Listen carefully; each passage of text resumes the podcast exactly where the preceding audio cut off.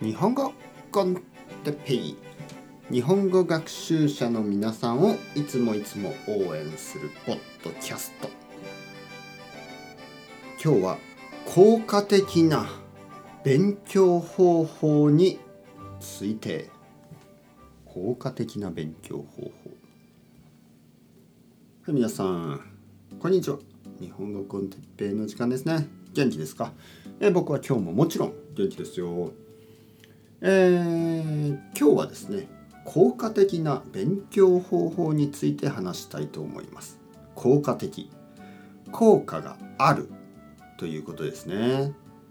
一番いい勉強方法ですね。えー、それは効果的な勉強方法は効果的な勉強方法について探さないということです。はい。分かっていただけたでしょうか。たくさんの人が日本語の効果的な勉強方法をいつもいつも探しています。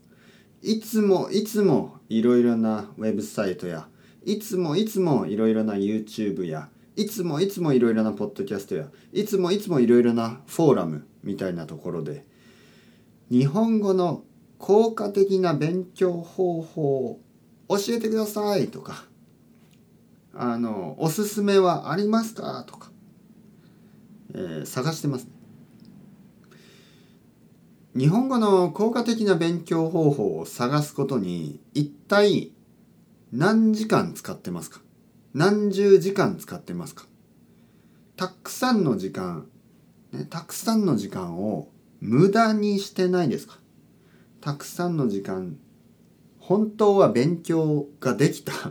本当は勉強をすることができた。たくさんの時間を一番いい勉強方法を探し続けることに使ってないですか？僕は一番の問題がここだと思います。たくさんの勉強方法を探す時間がもったいない。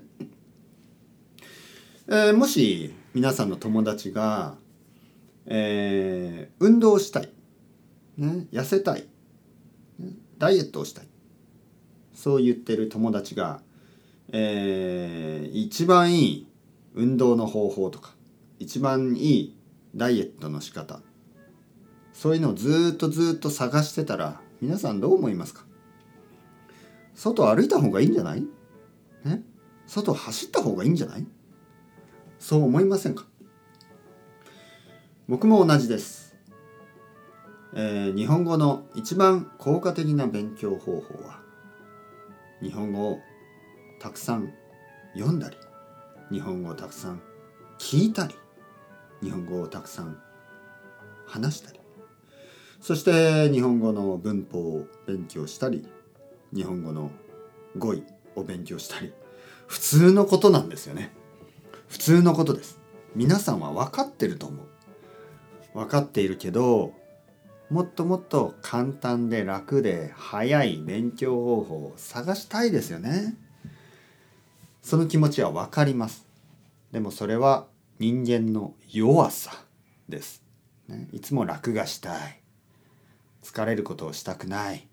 勉強をしたくない、ね、だけど結果だけが欲しい。日本語が上手くなりたい、ね、パーフェクトな体が欲しい。そういうのは努力が必要ですね。努力。まあパーフェクトの体なんてないんですけどその運動がしたい人は運動するべきだし勉強がしたい人は勉強するべきです。それが一番効果的な方法です。それではまた皆さん Ciao。Ciao。Hasta luego。またねまたね。またね。